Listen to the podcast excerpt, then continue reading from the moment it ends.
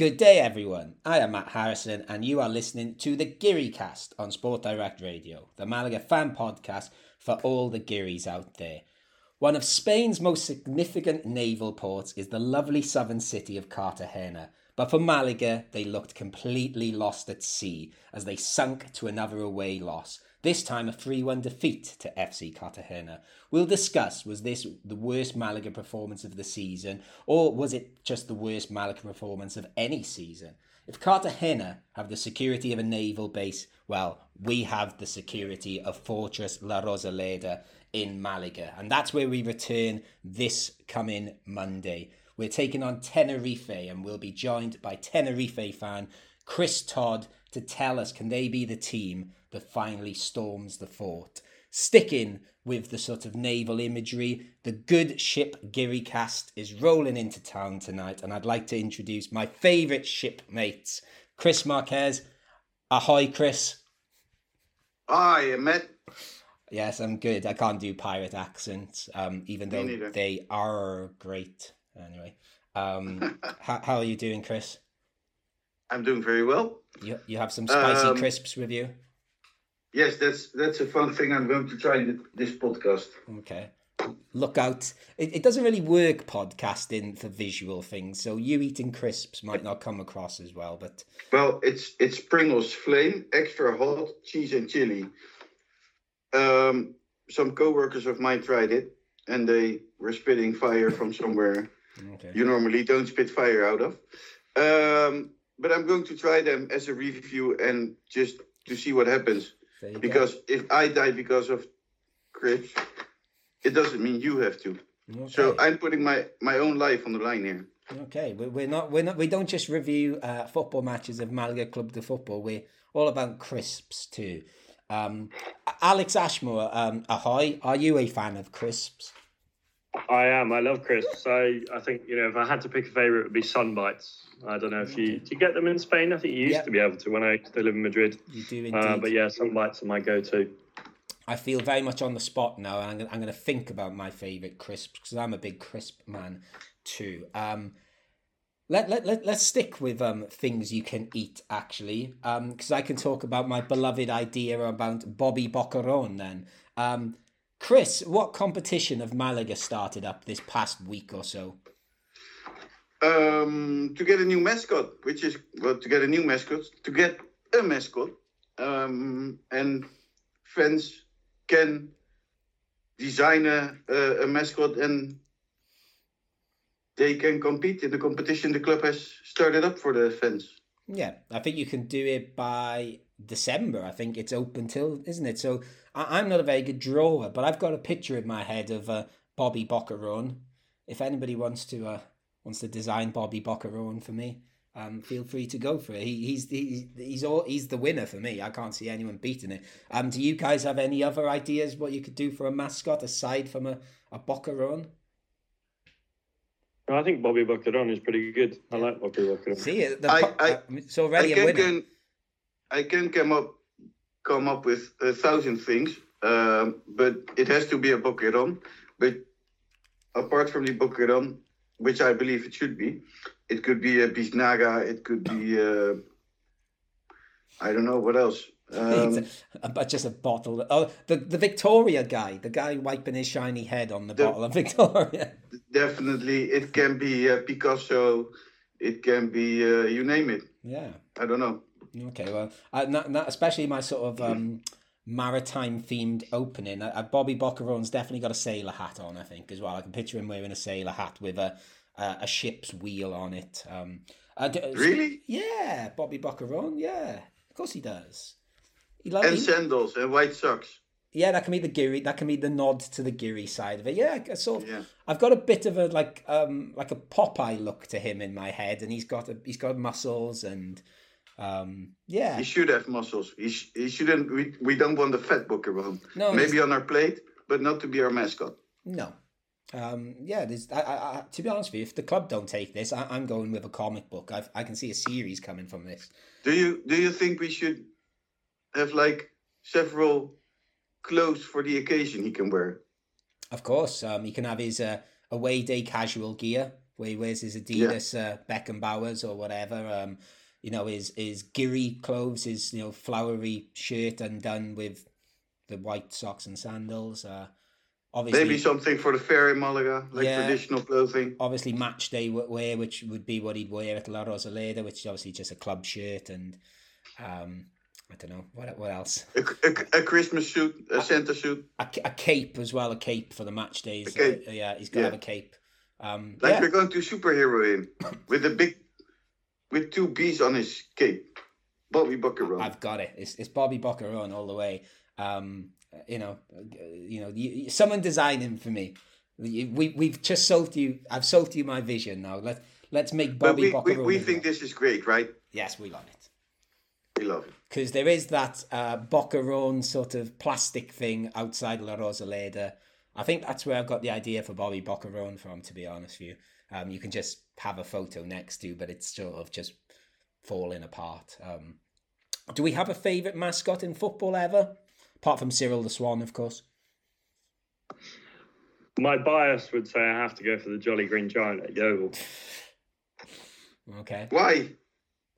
He, he's just well as a kid i remember seeing him and well i think my first ever football game actually i remember being more interested in the mascot than the actual game and it was uh, the robin at swindon.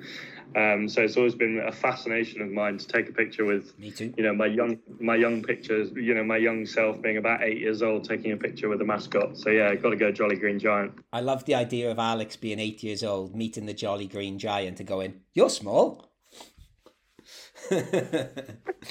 Um, it probably was along those lines. um, and the other one I liked, I met Adler at Ruch Chorzów, forgive my Polish, and he was quite a terrifying eagle and he looked really tough and I think he was meant to represent the toughness of the very, very scary ultras. And I was scared having a photo with him, but I did it. Um, Super Pepe knows the man though in Spain, isn't he? The superhero cucumber. Chris, any last words on favourite mascots before we move on to Malaga stuff? I'm, I'm to be honest, I'm looking to find any mascots, and I saw a, a funny one. Okay, but... maybe maybe look in one of our little breaks, Chris, and you, we can come back yeah. to at the end. Um, listening to you Google is as as exciting as listening to you eat crisps. So, um... oh, I found it. it's from Scott Scottsdale Community College. it's Artie the artichoke. Ah, that's fun. Artie the artichoke.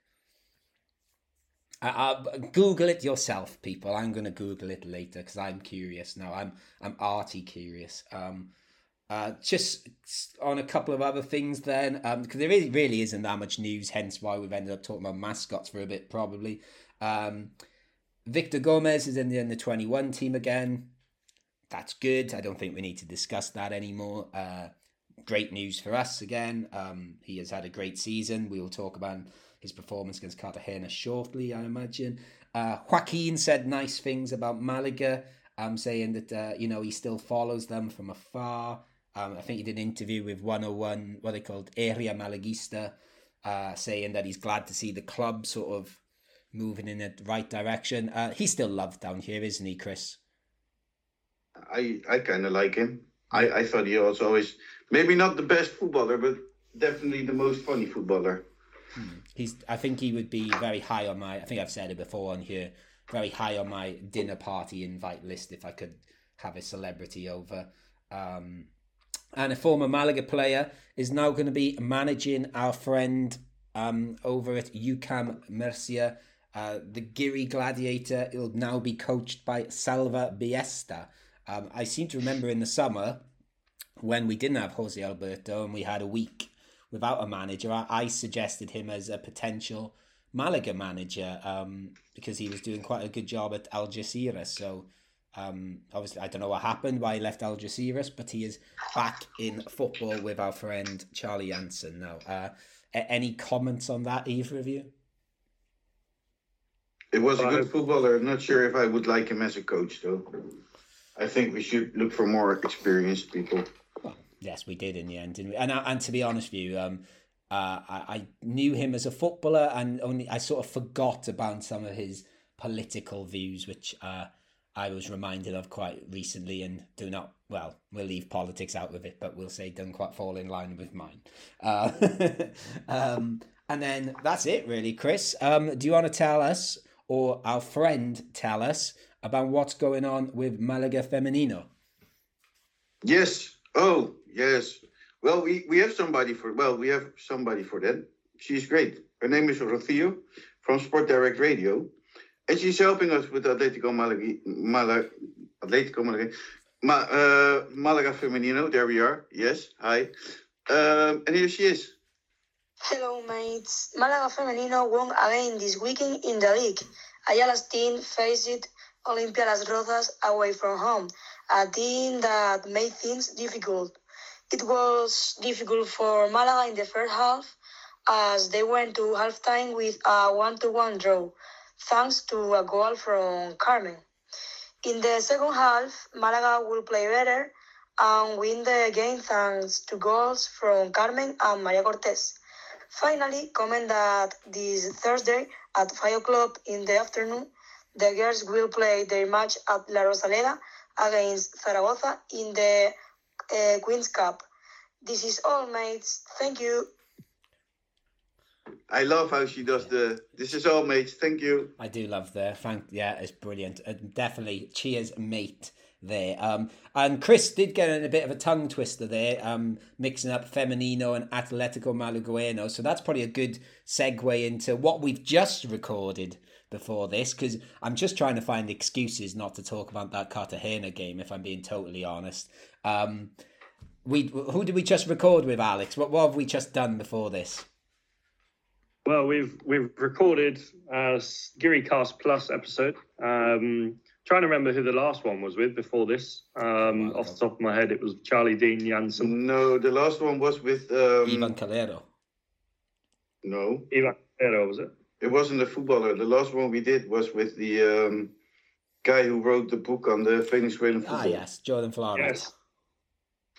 So this time we had none other than Atletico Malagueño keeper Danny Strindholm, and he's been training with the first team where we've injured at the moment. But yeah, Danny Strindholm, the Swedish goalkeeper in, in Spain, as he put it.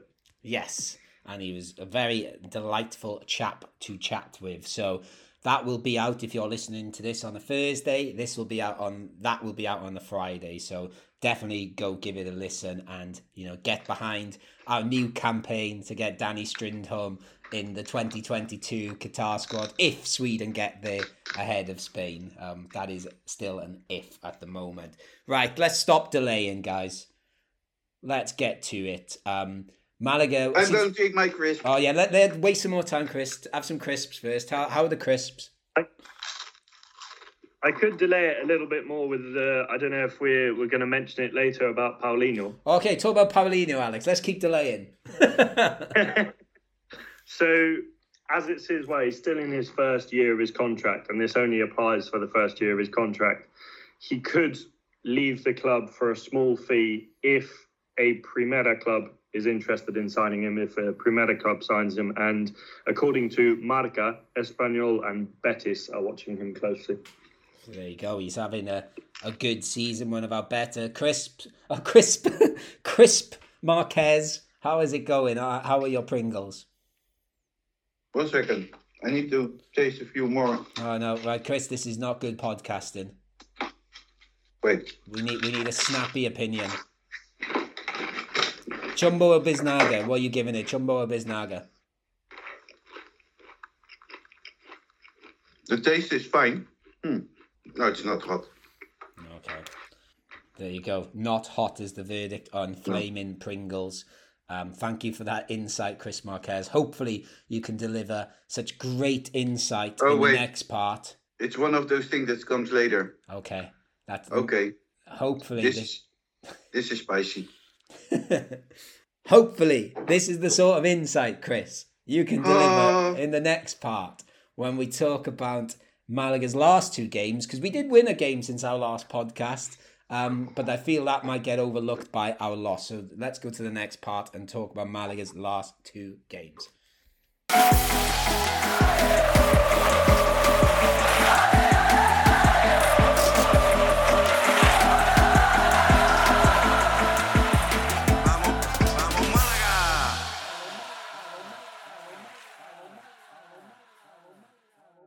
So we've had two games this past week, and fair to say they provided very different emotions. Last Thursday night, we won at La Rosaleda again, this time defeating Xabi Alonso's Real Sociedad B. Before on Sunday night, well, we'll get to what happened Sunday night. Again, I do not want to talk about it, but I think we're getting closer to talking about it. Um, yes, we will be talking about our loss to Cartagena. Um, but first, let's really quickly, guys, a quick summary of last Thursday. Um, we won 2 1 at La Rosaleda again. Of course, we won at La Rosaleda. Uh, Alex, anything, you know, we'll come straight into Chumbo and Biznaga in a second, but anything you particularly enjoyed about this game or anything you want to highlight? No, I think in general it was a really good performance. I think we, we dominated for large parts of the game. I thought, you know, there was the first 10 minutes we seemed a bit slow to things. Obviously, we, we went 1 0 down fairly early, but pulled it back straight away. And I think for the majority of the game, I think we were we were fantastic. Uh, Chris, anything you would like to add about Malaga's performance last Thursday night? Um, yes, Malaga was pretty okay. Am I saying that right? I think it, one of the best matches I've seen from Malaga. Yeah. To be fair with you, um, great Antonin, but I think we can will come back to that later. But a great match from Malaga. Um, although in the last minute, last few minutes, somebody did something where I thought, wow, how could you do that? No, Chris, don't spoil it now. This is the positive part. I'm guessing you're referring to Paulinho trying to lob the goalie when he was through on goal, but um, yeah, to make it 3 1, and he didn't. Yes, I was very angry at the time. Um, but let's stick with positives. I, I, I know you just mentioned him, Chris. I think it was most definitely Antonin's best performance in a Malaga shirt. Um, oh, and if you haven't, we did record a Vamos a la Rosaleda. If um, the Sunday game this past weekend upset you and you want to relive a Thursday night win, go back and listen to that. Um, of course, I'm going to say my highlight was uh, um, Kevin on the microphone at the end when he got called over by the Fondo Sioux and sang uh, Que Bonito Es, and it was all lovely and stuff. Um, let's go into. But it wasn't uh, very busy, it Hermanos for it, right? To talk about you, Vamos a la Rosaleda for a bit. Yeah, it was okay. It picked up. It was as busy as I expected on a Thursday night. Uh, you know, it was quite cold as well. Quarter past nine. Not, not, a, not a lot of Giris. It was late. Yeah, it was okay though. It's that's understandable. Um, Chumbo and Biznaga then, guys. Um, I'll just go straight into it. Chumbo, I, I couldn't pick between uh, Juande or Peybernes. I thought both centre backs had dodgy spells. They weren't awful, but I'd probably give it a Juande for a couple of shaky moments. Alex, what about you? Uh, it's really difficult. I think you know probably the same as you. It's I think you know no one really played like awfully. I think you know there was just a few moments where you thought you know that would elevate them to a Chumbo uh, nomination. But yeah, probably between those two, I'll, I'll go for PBL. Um, Chris, and what about you? I will have to give it to um, Paulinho. Okay. Um, and let, let's you know let's get this last bit of positivity in. I think we're all going to go the same answer here. I don't know though. Um, for Biznaga, I had to pick Antonin by a distance, the best player on the pitch. I thought. Alex, would you agree? I would. Um, I'd like to give a special mention to Roberto, though I thought he played fantastically, and Genaro as well. I thought, although apart from the booking, I thought he was brilliant, and you know, uh, Escassi, the whole midfield really, I thought they were fantastic, and uh, Roberto. But yeah, I think uh, Antonin's got going. He's got to get my my vote for Biznaga this game. And what about you, Chris? Antonin. There you go. It's easy. Yeah, it was very easy, and it was one of those ones from the first couple of minutes. I you could just sort of tell, oh, he's he's going to be on it tonight. He was very very good, and because of that, he kept his place in the starting eleven for our game on Sunday night. Here we are. Here we are finally talking about it. Should, shouldn't we discuss the, the moment of Paulinho in the 91st Well, minute? we could, but is what's the point? We've we've mentioned it. He should have scored. Yes. Um, so that's why that's the only reason why he got the the, the chumbo yes. for my part. Um, so as we said, Ant- Antonin got, kept his place in that starting eleven, uh, and the other headlines then were There's no Brandon in the starting 11, no Escassi in the starting 11, which I'm going to ask about in a second. Um, Kevin got his place back in the team. Let, us just talk about straight away then. Obviously, Cartagena are a good team, good at home. Uh, Alex, was you surprised to see that Ramon came in for this quite tough away game for Escassi?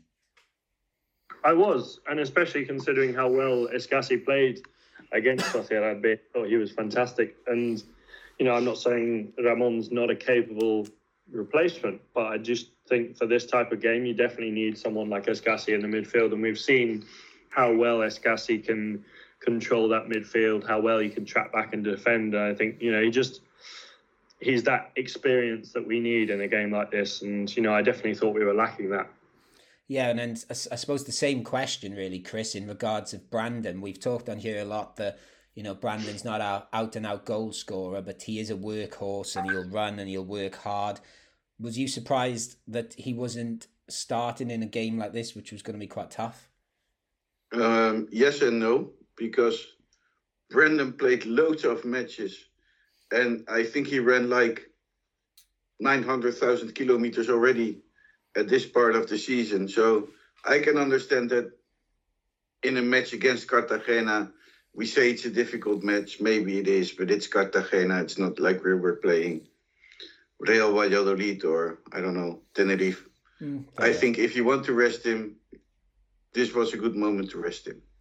Okay, yeah, I think I think I had more um, issue with you know as much as I love Ramon and stuff, but I think I don't know him and Genaro in the centre midfield against um, quite a quite a dogged team with uh, experience up front in the shape of um, Shinji Okazaki, who I'm sure we all remember here at Malaga, or do we remember him? It was very brief and fleeting.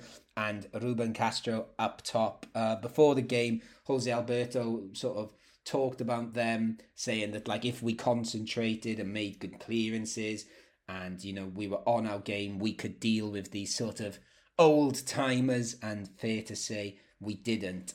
Do you think alex like that combination up front okazaki and, and especially castro they just seem to overwhelm our defense or what do you think?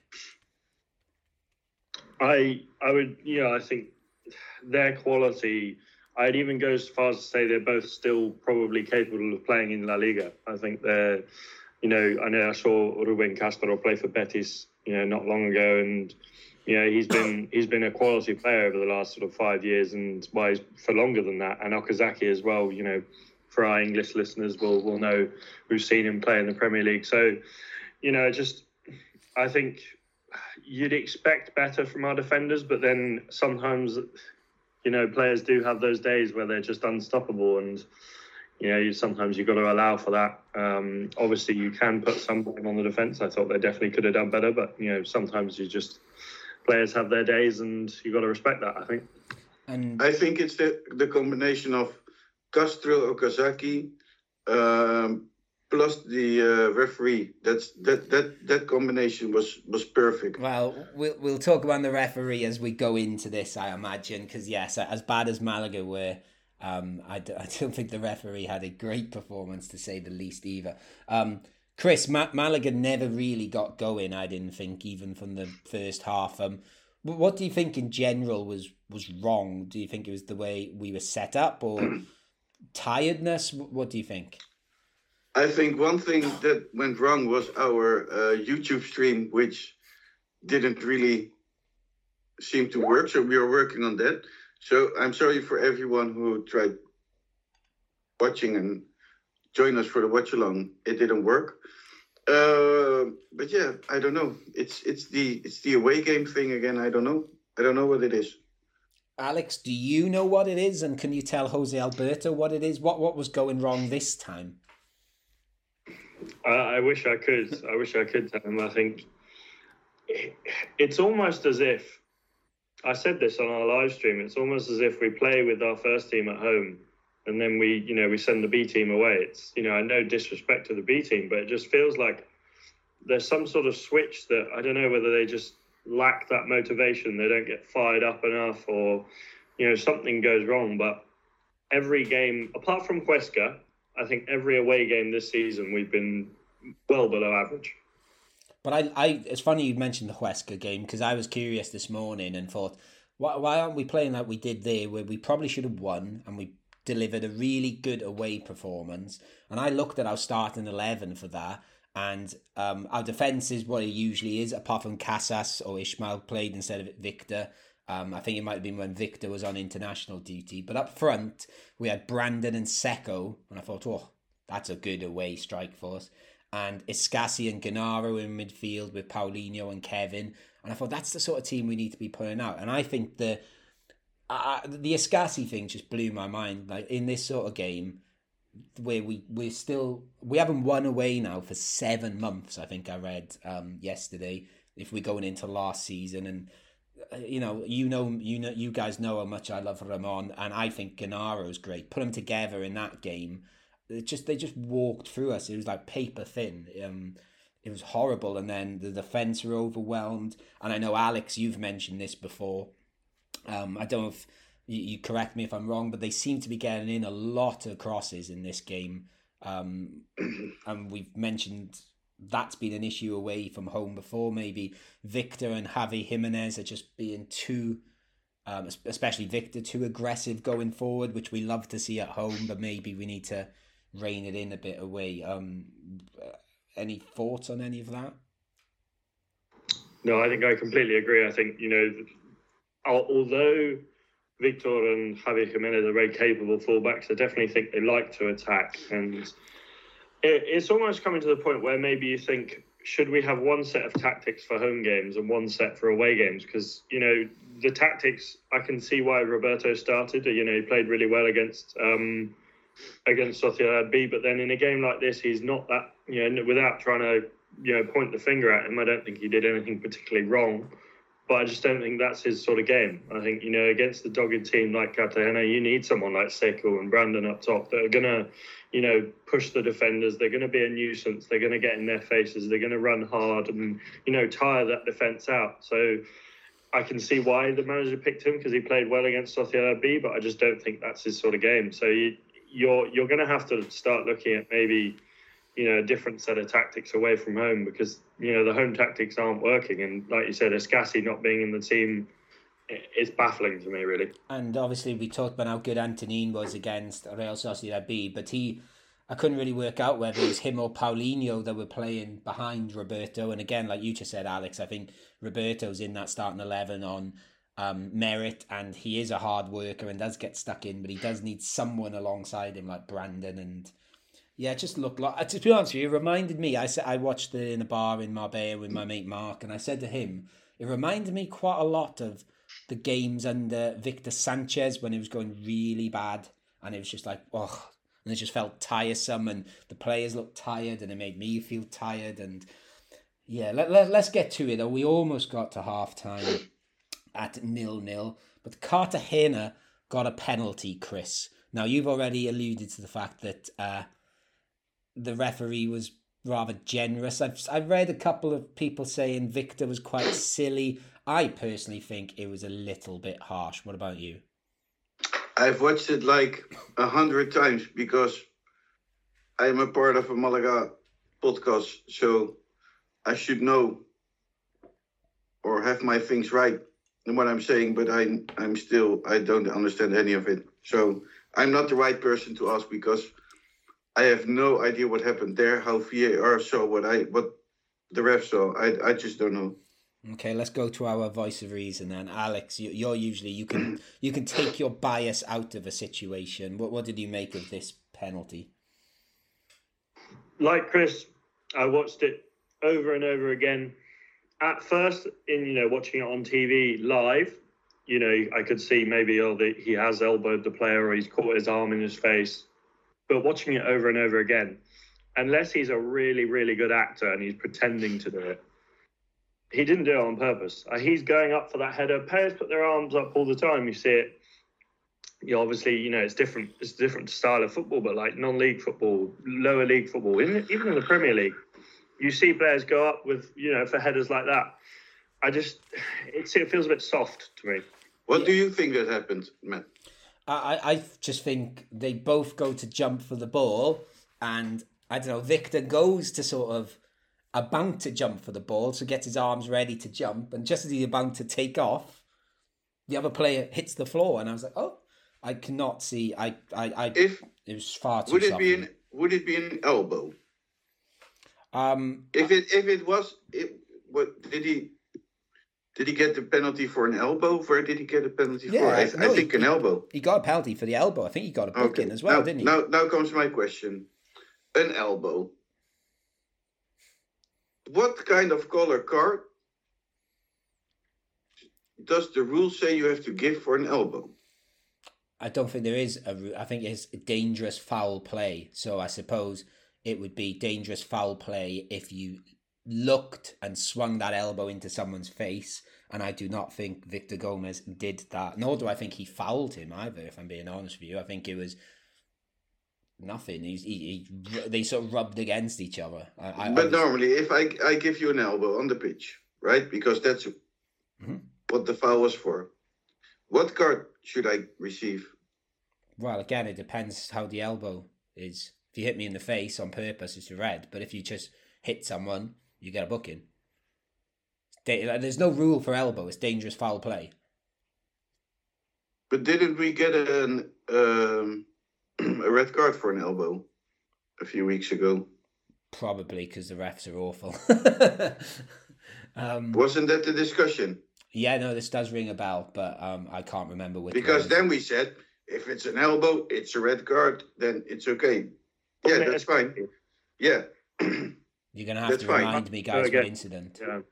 that's fine. But now it's the same situation. You give a penalty, but you don't give the red card. So football doesn't make sense. No, this this referee. I thought this referee. Actually, the the referee we had Thursday night against Real Sociedad B did everything to try and slow the game down as well. I think the referee Besides, is awful at the moment. the guy from uh, Cartagena was like four meters tall, and it was uh, Victor who's like one meter twenty. Yeah. So his head was like it was like two meters between the elbow of Victor and the head of the of the player of Cartagena. Well, I, I thi- I just don't understand any of it. I still don't know. okay. Well, let, So, let's let's. If you're listening and you know the answer, please tell us. Definitely. Yeah, if the ref's listening and he wants to tell us, let us know. Um, right, so then half time, we, we, we mentioned it a few times already. Kevin um, did go go off for Brandon. I think it was definitely Kevin's most ineffective game in a Malaga shirt so far. And it definitely, we were calling out for something different. And then very shortly after half time, Cartagena get a second goal. Alex was a, a really good header or just really easy? I think part of me says a good header, but then you know when it, it it always feels like you know you get those moments that the ball comes in. It feels like a header with that amount of power. It didn't feel like it had a lot of power. Feels like it should be you know by the goalkeeper. Whether I think in this case you could possibly point the finger at Danny Martin and say he was too far across to the left hand side. You know when a ball comes in. I know the ball's coming in from the right hand side. You've got to be over to the left slightly, but I think in a normal case, you want to be more towards the centre because you know the ball's going to be headed in that direction, you know, seven times out of ten. So, in if I was to be harsh, you know, maybe not even being harsh, I would point the finger at Danny Martin and say he should have made the save there. Yeah, I should add, by the way, we didn't say that Cartagena did score their penalty. That was Ruben Castro's first of the game. Um, yeah, I, I thought it was a bit of both, but I, I, I'd have to look at it again. I thought it was the only place he could have put that header to get it in, and it was in off the post pretty much, wasn't it? But yeah, I didn't really think of looking at Danny Martin's positioning. Maybe I'd have to see it again. Uh, Chris, any particular views on that second goal, or do we want to get on to moaning about the ref on the third goal again? I want to moan about the ref on the second goal again because I didn't see the foul. There was no foul. The third goal, you It mean? was a- Yeah. The second one. Oh It yes, sorry, I also, forgot uh, about a that Car- too. Yeah. Cartagena Yes. player crying for nothing. A good header. No, you're right, Chris. I forgot about that free kick that set that up as well. But uh, let, let, us keep moaning. Um, uh, you know, we, I'm turning this on the ref for a little bit, so we again, so we'd have to talk about how bad Malaga were. Um, Cartagena's third, then um, an absolutely brilliant finish of a free kick from Ruben Castro. I love like you know not when they're against Malaga, but when they just hit really hard from close range. But Alex, should this have been a free kick for him to shoot from in the first place? I actually, to be honest with you, I can't remember the foul. Okay. Uh, It was there was no foul. Yes, there wasn't one, Alex. That's correct. You don't remember it because you didn't see it. It, it was the third time in the match that there wasn't a foul. And um, yes, great goal, a lucky shot because a player like Ruben Castro, who played for Malaga, played for Swansea. How did he do in Swansea, uh, Matt? um, no, that's he didn't play for Swansea. you think you're getting mixed up now. You're thinking of boy Oh, yeah. Baston. You've got your players mixed up. Uh, but he played for Malaga in the past. Did he? I know it was Betis. I didn't notice him then. Are you Yeah, sure? for Malaga. Okay. I didn't notice him then. I think he's not so big of a player, and I don't like him. So, I I'm guessing it was a lucky shot from him. Uh, I, I I think nine goals uh, this season might tell you otherwise, Chris. I think he's I think he's a very good player. It's one lucky shot in there. It's one penalty that he shouldn't get. So I'll stick with seven. okay, so um, I still think Eight, he, he, eight. he he's still the Pichichi at the moment anyway. So oh, the Yeah, leading Pichichi. I just dislike him. I dislike his face. I dislike the way he acts. I just dislike him. Oh, I've just I've just remembered this by the way, um, because I watched it in a really the, the dodgy back alley bar in Marbella where I love watching Malaga games with all the sort of uh, old and middle aged, uh, you know, proper Andaluf folk. And there was the one guy. It was me and my friend Mark, um, who's supported Malaga for years, um, in his seventies now. And his friend came over to us, and obviously could hear us speaking English. And he went, "English bad, but referee very drunk tonight." And I was like, yes. And then he kept turning around to us and saying, very drunk referee. Um, and, and then he was he went particularly mad and said a lot of Spanish swear words uh, about uh, Ruben Castro as well. That's what just reminded me of that. Um, anyway, if we're going to take some positives from this game, we showed some fight in the last 10 minutes when we made a couple of changes. We brought on Kufre, Sekou, and Jozabed for uh, Javi Jimenez, Roberto, and Antonin. Uh, I think it made a bit of a difference. We scored a goal, uh, Peybernes. Um, that was good. Then Juande hit the bar. There was a couple of chances. And actually, Malaga, I think at the end of the game, and I need to double double check this, but I believe we had as many shots on target as Cartagena by the end of the game, having had barely any till the last 10 minutes. Uh, was there anything positive you or anything note you noticed particular, Alex, in those last 10 minutes that you enjoyed? I mean, it was a much better performance than the first 80. I thought, you know, if we played like that in the first, you know, 80 minutes, we could have got a result. And that's, it's where I don't understand. Like, before the Huesca game, it was, you know, it was even more of a struggle to understand why we played so poorly away. But now I've seen that we can play well away from home. It's even more of a struggle. Like I'm sort of like, why, why can't we play like that? I know it's hard to play like that every single week for 90 minutes, but it just feels like you know we, we play so well for 10 minutes but then i don't know whether it just we we need like you know that first 70 minutes we just weren't there and the the two goals were like oh now we got to get in gear and try you know i just something's not there whether it's just we need a you know sorry for my small bit of language but a kick up the backside but Oh, you know just Alex. some- Alex, calm down. I'm going to press beep. Alex, Alex, were you talking about the cl- uh, about the match, or were you talking about our live stream, the watch along? I mean, the the live stream was was I did, when the goal when the goal went in. I think all of us were a bit just you know dejected. It didn't feel like we should celebrate it, and yeah, something just like some sort of motivation because we're just not there. We need we need to start stronger in the way, in the away games. Chris, I'm going to ask you this question. I, I think it's an obvious answer, but I don't know. I might be wrong. Uh, was this the worst performance of the season by Malaga so far? I th- think so. Yes. Um, Alex? Although Ibi- Ibiza didn't look good either, but we at least scored twice there. That's true. Um, Alex, do you think so as well? I do, but then also I remember saying this about three weeks ago. I can't remember who it was against, but you know, I, I to date and what I can remember, it's you know, it's the worst performance from a Malaga side I've seen in a long time. Yeah, I think as well though. I do remember we did say it a few weeks ago, but in a way, oh, we've been a bit meh in away games and not really awful. I thought this was really bad. So this is a good sign because now we played at our worst. We finished the whole bottle. And there's only one thing you can do when you're all the way down.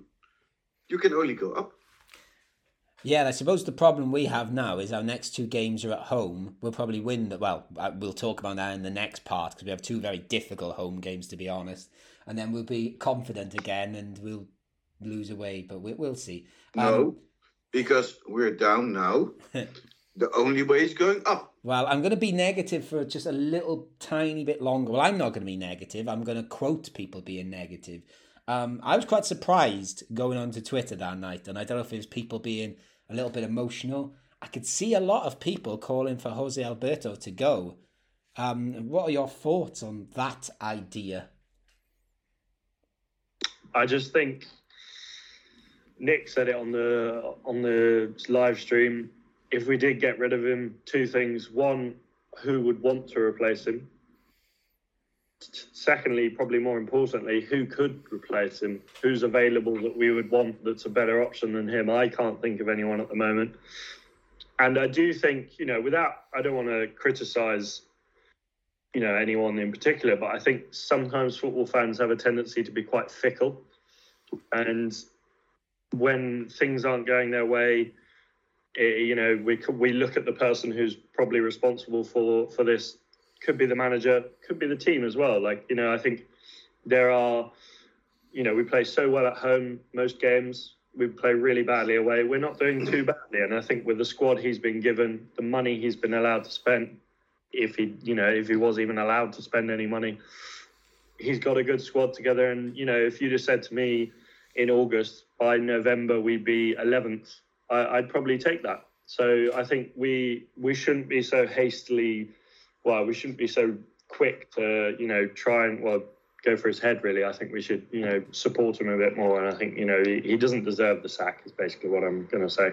I have two answers for you, Alex. To your first question, Ronald Koeman. And to your second question, Ronald Koeman. Absolutely not. I wouldn't want him, and you know, let's be let's be serious. We can't afford him. I don't know. Well, of course we could. He's just come from Barcelona. Yeah. No, no, in a different in a different world to Ronald Koeman. He's just managed Barcelona and Holland. Is he's not going to? But there to... like there are like loads and loads of coaches you can sign.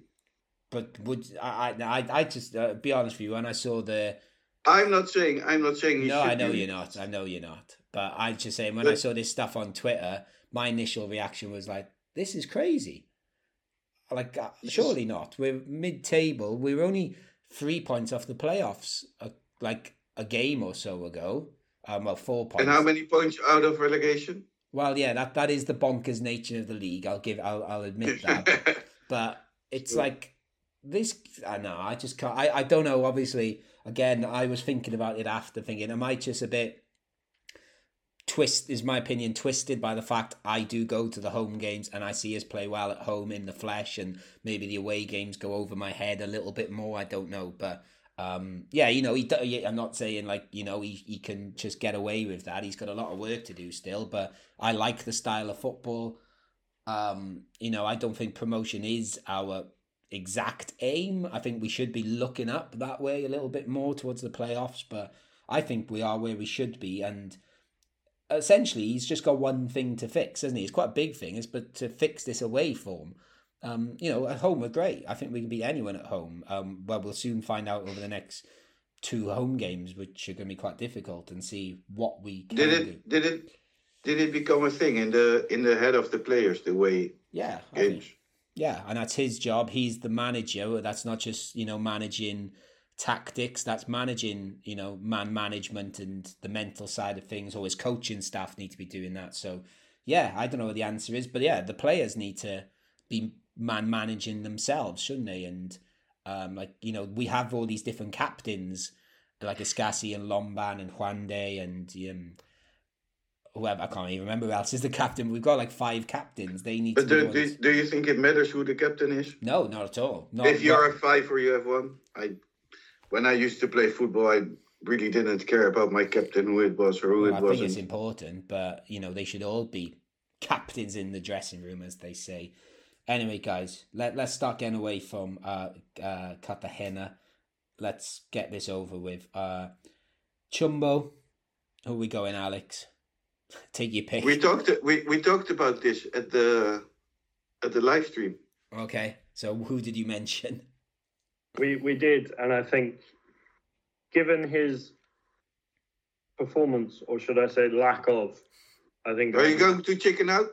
Uh, not, um, not going to chicken out, and I think that probably gives it away for you, Matt. I'm going to go with Kevin. I thought he was poor. I thought didn't offer a lot, if anything. And you know, I think his substitution was, you know, about. I think it was a good substitution from the manager. And yeah, I, I'm not saying you know this means, you know, he's a young lad. He's going to have games like this. He's not going to perform to the highest of his ability every game. So you know, it's to be expected. But you know, I just thought he was well below what we know he can achieve uh, against Cartagena. Okay, I'd just like to uh, announce my uh, resignation from the Geary Castillo no, I'm joking. Of course, yes. I no, it's definitely was. I'll I'll admit he was not good at all. And um, I did say you had to sub someone off to bring Brandon on, and I I'd said to I'd said I'd sub him off. Um, he's not my chumbo though. I can see why you would pick him. Um, perhaps because he got off and maybe didn't.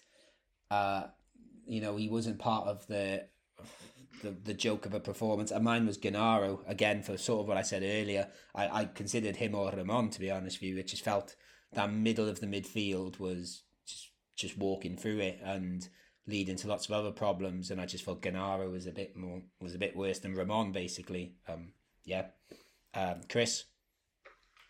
Um, I thought about it well, and I have to go with Ramon. No, I'm joking, Alex. Um, Kevin for me the same. Um, and I, he's a very young player, so. But for me, in my opinion, he was the worst on the pitch. And it, it doesn't matter because I know he will do great next week again or the week after. And that's fine. He's young. And you can, the things we are expecting from him is not normal to expect from such a young player who's played in the first season with the first team. But the things are as they are. This week he wins the Chumbo for me, and next week he will probably win Biznaga again. So yeah, I suppose the good thing with him now, he needs a little bit. He's had a, a couple of, you know, moments on the bench after a couple of little injuries. He's got eight days off now till our, um from the Cartagena game till the Tenerife game. So hopefully he can get back to the Kevin. But besides that, like we all have our good and our bad days at work, right? Yes, definitely. So, um, yeah, right. Yeah. Let's see, guys. This I think this is. I'll be very impressed with this. You said it was quite you you you knew who you was perhaps going to pick as Chumbo. Biznaga, I don't need. I, have got an idea for mine, but um, Alex, what about you? It's a difficult one. I think you know, for me, there are two options. I think uh, defensively, I thought we were rather poor. You know, we were second to the second to the races today. We were, you know, every ball we were second to it, and you know, I just think we were we weren't there. Midfield. I thought we were poor, and you know, what little attacking threat we did possess in that you know final 10 15 minutes wasn't enough. So you know obviously i'd look at the goal scorer Peybernes and say you know that was sort of the icing on a very small cake. But it's between him in the end, I'd probably go for Paulino. I thought, you know, if we were going to have anything up top, it was going to come from him. I thought he was working hard, trying to get into the right positions, but you know, just didn't have the support he needed. And I was hoping from I was hoping for good things from Antonin, but just didn't see them. And you know, it felt like at times he was playing more of a central role, which you know we've seen so far this season is not what he's good at. You know, I know he's you know he's, he's a capable footballer wherever he is on the pitch, but his best position, in my opinion, is on the left. And I just don't think he was quite there against Cartagena. So for me, I'm going to go with Paulino. Okay, Chris, I'm going to do mine last because I think I can end on something a bit more positive. I've got in my locker. Okay.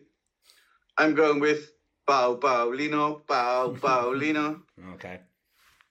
Yeah, I think you guys uh, named the two, the only two I can. I, well, I'd probably say Paulino as well. Um, I, I considered Peybernes just for the goal, so they they're the ones I think it was almost impossible to pick. But I'm going to give my Biznaga elsewhere. I'm going to go off the pitch and I'm going to give it to the 200 Malaga fans that travelled there. We took a good fan, you know. I know some people will be listening back home in the UK and will think 200 fans that's nothing, but in Spain that is something and they made a lot of noise around the city and they put in a good effort and they weren't rewarded with a good performance but i hope they had a good time in cartagena so here That's I- that's not fair. That's not fair. Then I want to change my chumbo. this is not fair. right, quick then quick then because we've pushed for time now that was my Okay. nice finish chris that was meant to be the nice finish Yes, but my chumbo will be the the referee. okay there you go um so there you go we finished on a negative and yeah yeah yeah you know i almost did the swearing then but yeah up yours mr referee um i've forgotten your name. Um but yes well done to the fans that went again. Okay guys let's get away. Cartagena is done and dusted. Eight days later um after that game at least we will be playing at home against tenerife. So let's go and talk about that and hopefully find some positives this time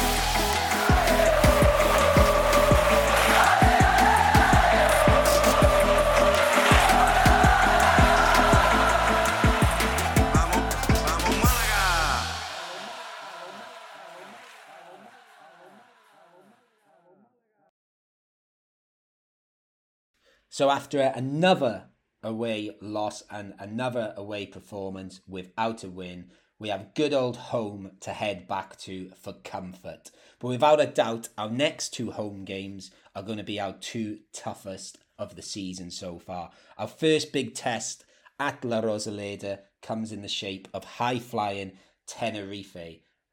Uh, joining us to talk all things Malaga v Tenerife is Chris Todd. How are you doing, Chris? Fine, thanks. Yeah, great.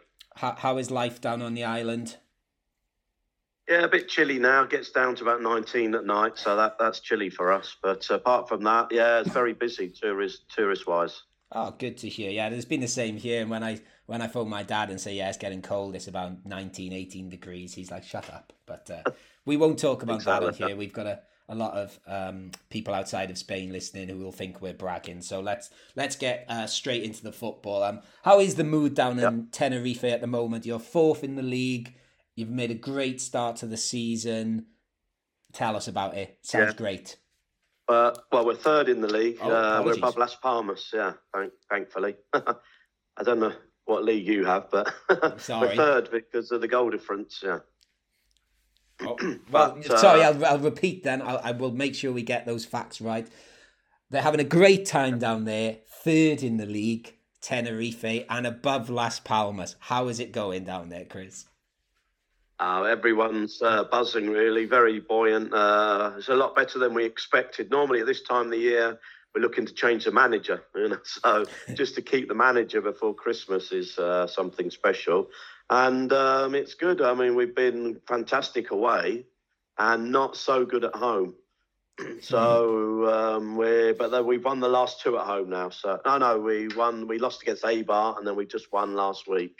And uh, no, we lost won the last two at home. Burgos four 0 and uh, the other night two one against Girona, which was uh, we were a bit lucky really because um, they played well. That's probably the best side to have visited us this season, Girona. And uh, we, we we scored in the 80th minute, and then hung on a bit with ten men. But it was a it was a fantastic night and a, a good win. Yeah. So you've said um, usually this time of season you're looking to sack your manager, and it's usually a bit of a shaky start. What's been different this year? What have been the main factors behind this good start to the season? Well, we, we, we kept with Ramis in the summer. There was some thought that he was going to go, but they, they they kept with him.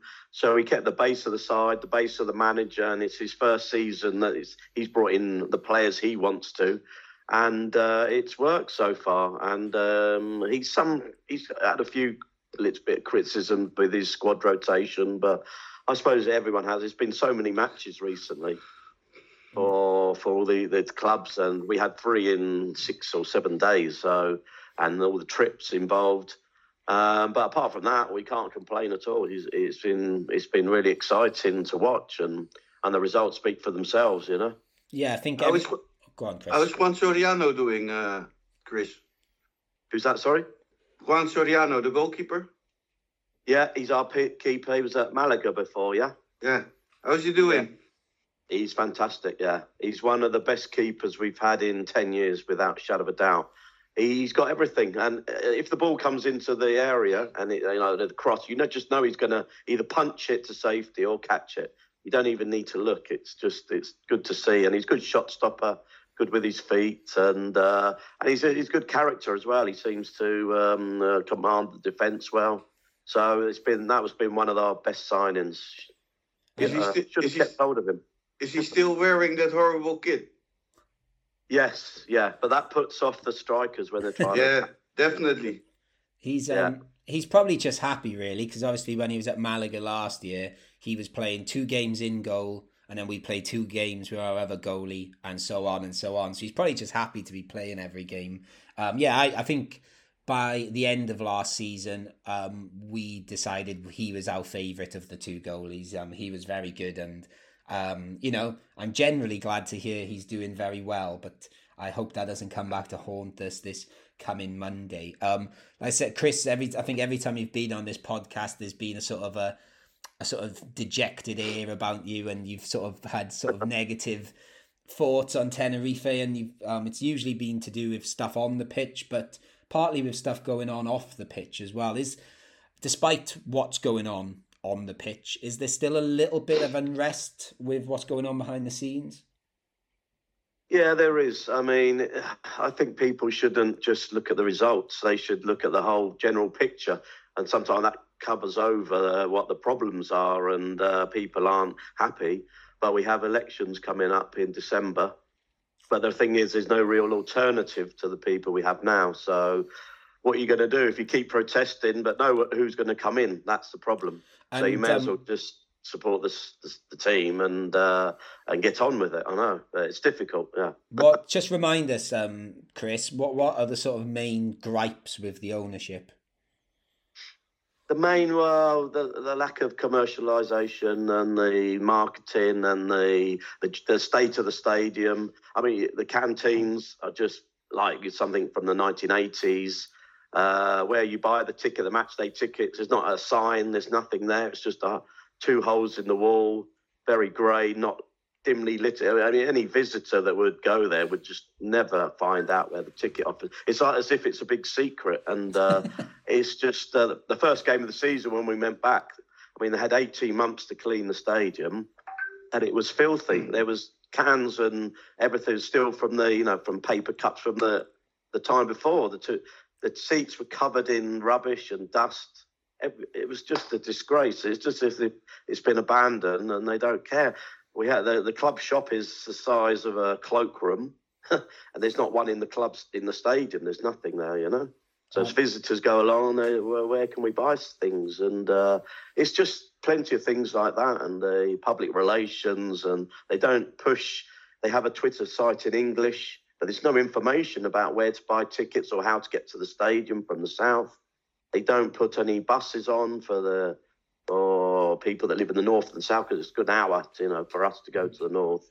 We organise our own transport, but they could do more for tourists, and it's just uh, plenty of things like that, you know. Mm, yeah, and it's a big club and there's plenty of opportunities down there. So hopefully when these elections come along you can those things will get sorted and there may be some steps forward for you. I'm sorry to keep on at a, on a, a negative route at the moment. I, pro- I promise I'll let you say nice things about your club in a second, but um, I just wanted to go back to um, I think it was a few weeks ago I saw you tweeting about your trip to Las Palmas and that you know we won't talk about the result. I'm sure you don't want to be reminded of that. Although you are above them in the league now as you've just reminded us, so there's that to cling to.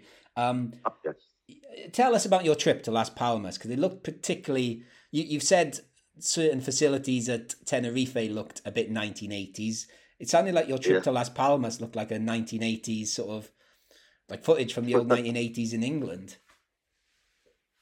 Well, well, some people might like that, you know, going Yeah, back true, to yeah. the 70s and 80s. I'm not sure, but uh, I mean, we, we uh, most of us are against modern football. But I mean, this is uh, taking, the, you know, the, because the we had to get to the ground at three hours before the kickoff. Uh, we were on like uh, on the ferries and then on the coaches, so about thousand people on on the official trip. And you arrive there, it was just about three hours before kickoff, and you had to go straight into the ground. There's no one else around. There's no hardly any Las Palmas fans in the streets anyway, but in the ground, and you had to go to your seat. And there was three. There's one bar open, canteen, three staff to attend to 1,800 Tenerife fans. So you can imagine the queues. It was an hour to get any sort of drink or anything. Uh, and then half an hour before the game, they ran out of water or any drink whatsoever. So then, what do you do for that? I mean, you're 30, you've been drinking beer on the on the ferry, but you need a drink of water or something. So you went four hours without any liquid whatsoever, and you, there's no way of getting it. And some older people were like were nearly fainting because it was 26 degrees, no cover, Yeah. and no water. They were pleading with Las Palmas fans to get them a drink from because they had drinks. At, But know. they wouldn't give it to you probably. Because No, of the no, well, yeah, no, they, yeah, some of the older, they, they, they were passing drinks through just to help people, but we were pleading to try and get some of the, uh, some drink for people or uh, food, and he couldn't drink, eat or drink any, and it wasn't just that, it's just the, just the, the policing and, uh, it, well, it was well organised, but it's just too well organised in a way Yeah. because uh, there's not that much trouble these days. So they could have let people go around the ground and had a good time before the game, and there wouldn't have been any any serious problems. I don't think. You know, I but- think the home team Yeah. should make sure that the away fans have the possi- possibility to buy something to drink and some something to eat. Hmm. I think that's not more than normal. Away fans are not cows. Yeah, well, yeah. A group they of were cows. treated like that, but uh, I think they was just—I don't know if they did it on purpose, but there was Hmm. just lack of provisions, and they didn't just didn't think about it. You know, um, it's not good enough though this day and age to treat people like that. Yeah. And uh, it, the, the, we were like penned in with these, ca- this in this cage, flimsy fences. I don't know if you've seen the videos, yeah, yeah, I but did. they were just like uh, collapsing on top of people, and it was incredible to see, you know. So Yeah. I mean, next time like I won't. I won't yeah, yeah, exactly. next time I won't go on the official trip. I, I'm going to do my own thing, and then just a, a bit more relaxed, you know. Yeah, it's um, But that it's- basically that was it. Yeah. Not everything from the 80s is better. no. No, Besides- no, no. I wouldn't go back to the 80s, 80s because then I would have to crawl back up to my father's bazooka. As I as I was born in '85, so All right, okay. Very young. um, 67 I was born, so oh, we won't we won't ask I Alex's age. 80s. Yeah. Yeah. um, yeah, no, it's just interesting because I think um, Spain does have a lot to learn in regards of not not just you know that's that's a horrible example, but and not just necessarily in the stadiums. I know just before um, we pressed record, Chris, we were talking about certain kickoff times and stuff. I think Yeah. there's a long way Yeah. to go in Spain in regards of fan experience and hopefully you know that's well, you, but- you you don't want to have dinner in a Michelin star when you go to a stadium, but it's si- something simple. Mm. You don't want want Sure. expensive food, but something simple like I don't know a sandwich or a, a bit of pie or a beer in, in and a coke. day and age, yeah, it's. Uh, I mean, I, I go to the match to watch the game. I don't go to eat and drink, but oh, you- you need something decent. And in Tenerife, we just have water, Coke, or uh, Kit Kat. That's all there is to eat after, and maybe a packet of crisps if you're lucky.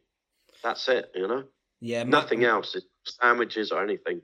It's Yeah. incredible. La Rosaleda mother- doesn't have much more. I don't think it has. It has a couple of bocadillos, I think, but they're not. You know. We we we used to have pizza. All right. Okay. Oh, You were, I told Yeah. you, and there was pie Mm, in La uh, Rosaleda. yeah. all right.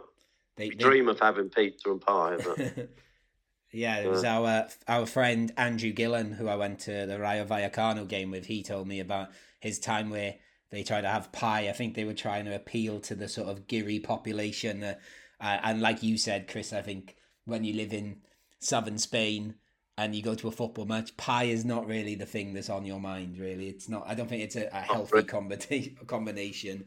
Maybe if you're at, at, a, at a non-league ground in Yorkshire or Lancashire, but not in southern Spain. But yeah, let's go back to La Rosaleda.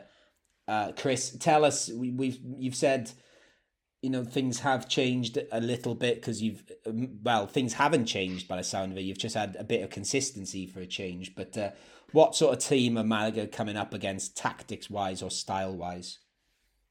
Well, we it's no. I'd say there's no big changes, but we just there's more belief there, especially away from home where we have always suffered. But you always only used to win three or four matches a season. Now we've already won uh, four away, Oh, and um, well, I think we're the second best away side in the league. But you're one of the best home, so I think We're this the game's got draw written all over it myself. But yeah, we're the second best home team and and the worst away team. Because we, because wow. when you said you'd won four away from home, I was I started dreaming a little bit. Then imagine, um, are, are there Yeah. what what would you say are the sort of weaknesses in this Tenerife team, if there are any? Um, well, I don't think I want to tell you really, in case. No, only joking. Uh, maybe lack of discipline. Uh, we've had uh, quite a few red cards this season. Uh, Carlos Ruiz is centre half. He's 38. Lacks a bit of pace, maybe. But he's been incredible, so I can't really criticise him. But maybe there's something there for if you've got some um, quick strikers. Um, but apart from that, I say we've been good. We drew at Ibiza last week, last Thursday. We didn't play too well. Came away with a point, and we're quite happy with that. And we followed it up with the win, so that's the main thing because we dropped seven people, uh, players. Um, we just, I said, we got the good keeper, Alex Munoz. He's a left back. He's been in incredible form, and Alex Corredera in the middle, number six. You need to look out for him because he's been he's been really one of the most important players. Uh, Elady Zorrilla, Yeah, he's, He's, scored a lot of uh, goals, isn't he? Well, yeah, he's he reminds me of Jamie Vardy because he's he's played a lot of his time uh, younger years in the non-league, and he's just coming late into the game, really professional game. Chris, we've got to talk. Years. We're, we're, we're, we're the Geary cast. We've got to talk about your English guy, your boy up Yeah, front. or Sam, Sam Shashoua. Yeah. Yeah, he's um, skillful. He hasn't been playing 100% of the time, but um, yeah, uh, Ramis, he took him off at half time last week. Uh, not sure why he wasn't really involved, but he's been a bit up and down, but, but uh, still a very good player. Yeah. I think he's still your top goal scorer with uh, Zorrilla. I think I read. Um, still got five goals. I know he had a particularly good start to the season, didn't he? Uh, Samuel Show. Yeah. Um, yes, he looks from the little bits I've seen of him. He looks very good. Um, I, I'm in in another in another time. I'd be quite looking forward to seeing him play live, but we'll we'll see. Um, Yeah. Alex, Alex, from what Chris has just told us there, so we're coming up against a team that's good away from home. If we have quick attackers, we could get at them. They lack a little bit of discipline. Uh, what are your thoughts hearing um, that about Tenerife? I mean, we've got some quick attackers. Just the first name, first name that came to mind was Issa Fomba. Actually, I am not sure if he's match ready, but um, no, I I think you know I think we lack a bit of discipline as well. So it'd be interesting to see how this game goes. I think you know we saw a bit against Cartagena that you know things can slightly kick off. I know things weren't going our way, but even when things aren't going your way, you shouldn't you know you shouldn't be doing the stuff that you know arguing with the ref and all of that. It just doesn't help in any way. So you know, I could see a fair few yellow cards, and I believe we gave away about 26 fouls in the whole game. So could be quite a tasty affair. And you know, I think I have, to agree with Chris on the on the draw. I think you know we're coming off a a poor performance and a bad loss against Cartagena that we'll want to you know just get things right. And you know, Tenerife, you know, they're flying high. They're doing really well this season. So you know. I I don't want to be boring, but I'm going to have to say nil nil or something like that. They are doing well, Alex. They're third in the league, not fourth in the league. Remember that. Um, Chris, um, Chris Marquez, what about you? After what Chris Todd has just told us about Tenerife, um, how do you feel about this game or anything he said? Well, we are playing at home. It still frightens me because they are third in the league, not fourth. Um, I'm not sure. Yeah, I suppose I'm a bit. I'm a bit afraid. Yeah, to be honest with you as well, the thing that's a little bit annoying, we talk about home form, and I, I do honestly believe some of that home form does come, and I've said it on this podcast a few times, the atmosphere in there is nuts at the moment. So it's a little bit disappointing. It's a Monday night again.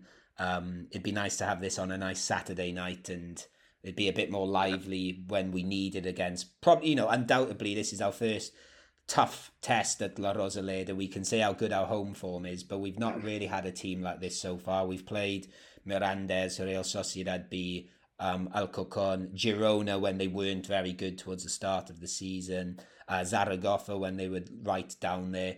We've not really had a tough test, and now we've got Tenerife, and and we've got that team in fourth the weekend after Las Palmas, so we've got you one after the other. So I think we're about to find out how good this Malaga team actually are. Just sticking with Malaga a second, then um, Alex, um, what would you maybe change from the last game against Cartagena? Would you just change everything after how bad we were, or I wouldn't change everything. I'd try and go back to something similar, you know, tactics wise and selections wise to what we used against uh, Sociedad B. I think that was a, you know, it was a good selection. I think we used the right tactics. We played well for large parts of the game. Whether you you look at that striker situation, do you give Roberto a start given how well he played against Sociedad B? But then you know you look at his performance against Cartagena. I know it wasn't the sort of game that he's suited for, but could he come back for the home game? Um, yeah, no, I think in general just move back to what we what we know we can do well at home uh, against those teams, and you know Tenerife will be a test. So you know I don't think we should expect. I know we're really good at home. You know we're you know second best team in the league at home. We shouldn't expect a win. I think Tenerife they'll come with a with a strong side and they'll they'll prove they'll they'll be a test for us. So you know I think we should look to move back to what we know we can do and the tactics that we used against Sociedad B. and I would say it will be a win or a draw. okay, The thing that pro- the, the only slight thing, yeah, well, a bit of a shame, but uh, the Monday night has killed it for the away trip. You know, we had quite uh, a lot interested in going, and when they changed it to Monday, that was it. Uh, there are a few of Armada Sur, our fan club, going over, so um, they'll be there with the uh, the Gilly Army before the game well, Chris, in the bar. I, Yeah. I, I record a live at the game podcast, so if they can find me, they are welcome to join us on the podcast when I'm drinking Victoria, and because I'll be with the Giri Army too, so I'll. um, Yeah. Chris, Okay. Mark, Well, there's only three or four going. Um, it would have been maybe 20 odd, but what can you do within the league? They change everything. I'll keep an eye out for some Tenerife fans there. Uh, Chris Marquez, anything? What, what do you feel about this game? Who would you bring in? Surely Escassi's got to come back in, is my feeling. Yes. I would start with Escassi. And I would start with Sekou probably. Because if you want to bring him somewhere in the season, it will have to be now. As a striker, in my belief. So I would give him. Yeah, I would put him straight away from the beginning in the pitch. And what about Brandon? to alongside with Brendan, and then I would play Kevin and Paulino, Genaro Escassi, uh, Beren and and Juande? uh, Juande, and then Victor. And this is a difficult one. I would say Javi Jimenez. Chris, that's pretty much the team I would like to put out as well. As long as Sekou is, I think he's pretty much fully fit now. I'm, I'm quite happy to stick with Roberto, but that's that. If I could pick an eleven, that's my eleven at the moment too. Um, so Chris, um, Chris Toddest is Tenerife. Chris, uh, and Yeah. you've listened to us talk about Malaga now. Um, what what are Tenerife's aim for the season now? What is it to maintain this playoff push? Is that you know, is that realistic for you? Do you feel? I th- yeah, I think most fans now. I mean, we're only one point off the automatic uh, promotion, but I think most fans now would uh, settle for a sixth place finish in the playoffs.